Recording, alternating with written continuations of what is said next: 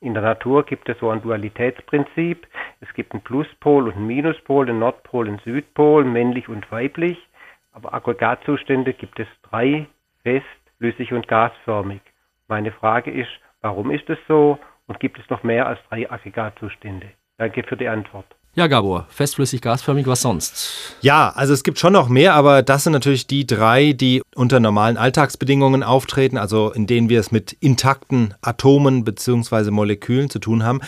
Der Unterschied zwischen den drei Zuständen ist einfach die Art, wie die Moleküle zusammenhängen. Im gasförmigen Zustand sind sie nicht miteinander verbunden. Jedes Molekül fliegt quasi in seinem eigenen Tempo durch die Gegend, unabhängig davon, was die anderen machen. Mhm. In Flüssigkeiten sind sie miteinander verbunden, aber immer noch so, dass sie sich gegeneinander verschieben können. Das heißt, sie wechseln ständig ihre Nachbarn. Ne? Sie bleiben zwar nicht an einem Ort, aber sie entfernen sich auch nicht aus dem Gesamtverbund.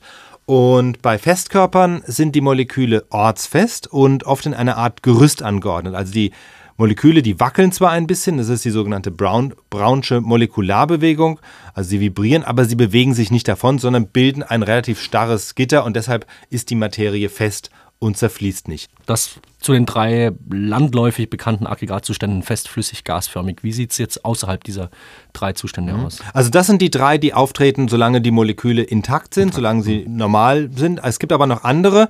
Zustände, ähm, wo die Moleküle dann zum Teil zerfallen sind. Das sind natürlich dann Zustände, die in Extremsituationen im Universum irgendwo auftreten, die man aber auch technisch erzeugen kann. Also ein Beispiel ist das sogenannte Plasma.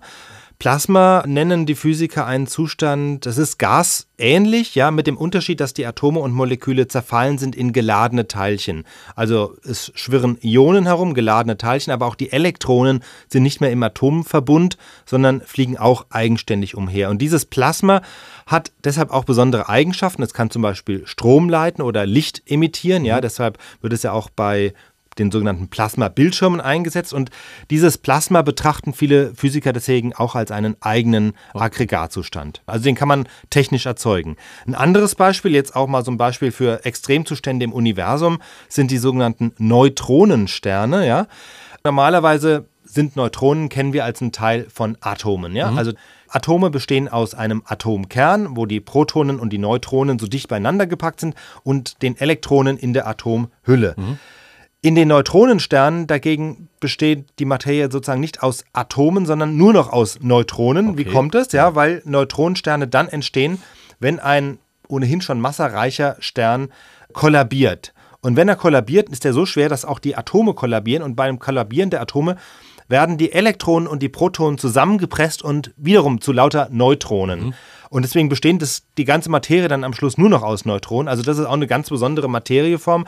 Merkt man schon am Gewicht. Man hat es mal ausgerechnet. Ein Kubikzentimeter, also ein Würfel, ja, eines Neutronensterns wiegt 100 Millionen Tonnen. Oh ja, ja, ist nicht schlecht. Also ich weiß nicht, wie sich das anfühlt, aber das sind so zwei Beispiele für Materieformen jenseits der klassischen Aggregatzustände festflüssig gasförmig.